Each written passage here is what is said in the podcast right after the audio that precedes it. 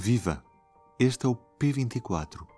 Hoje estamos de olho nos painéis de São Vicente, provavelmente a obra mais enigmática da pintura portuguesa. Neste momento, a pintura encontra-se em restauro e o público tem acompanhado esse trabalho. Para perceber o que tem de especial e o que escondem esses painéis, vamos ouvir a jornalista do público, Lucinda Canelas. Os painéis de São Vicente são a mais importante pintura antiga portuguesa, um retrato coletivo com 550 anos.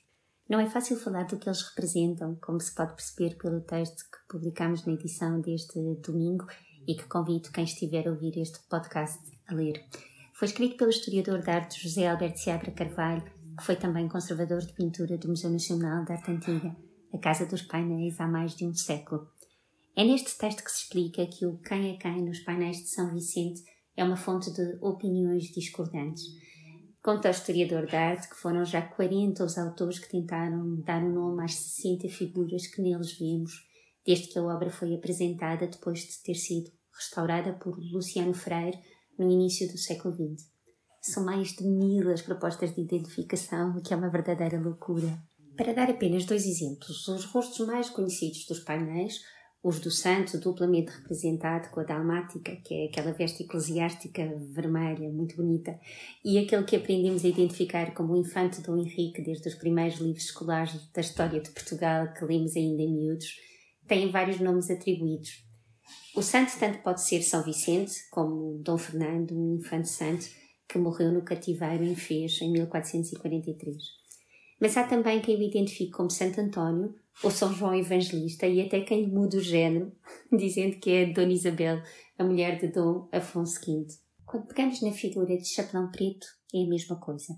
Se há quem acredite tratar-se do infante Dom Henrique, também há quem defenda que é o irmão, o rei Dom Duarte, ou o cunhado Filipe Bom, o duque da Borgonha, que era casado com Isabel de Portugal, filha de Dom João I e de Dona Filipa de Lencastre, e por isso irmã tanto de Dom Henrique como de Dom Duarte. Ah, e é preciso dizer já agora que Isabel de Portugal também pode estar aqui representada já numa idade avançada.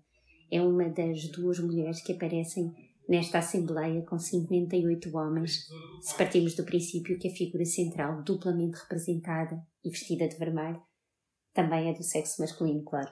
E o que é que está a acontecer neste momento? Um longo processo de restauro. O Museu Nacional de Arte Antiga montou um laboratório na galeria onde tem habitualmente expostos os painéis para os estudar e restaurar à vista de todos e durante pelo menos os próximos dois anos.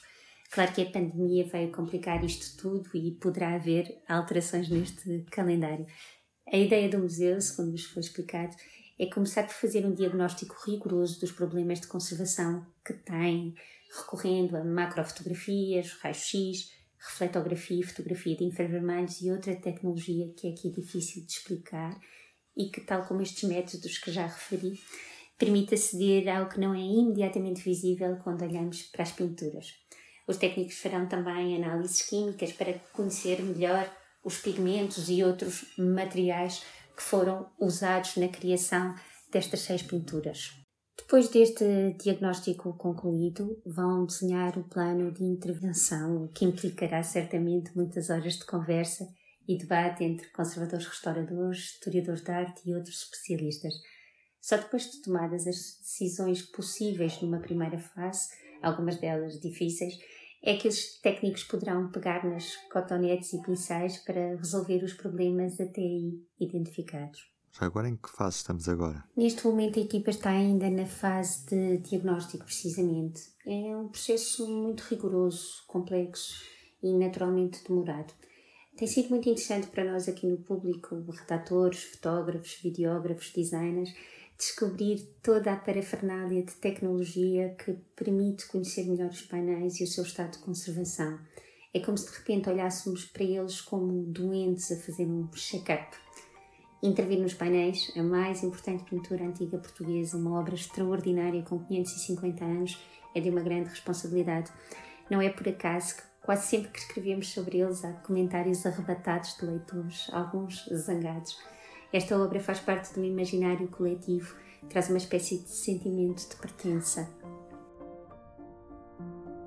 O público vai continuar a acompanhar todo este restauro nos próximos anos para ler sempre em público.pt e também na nossa edição impressa. Da minha parte é tudo por hoje. Eu sou o Ruben Martins, resta-me desejar-lhe uma boa semana. O público fica no ouvido.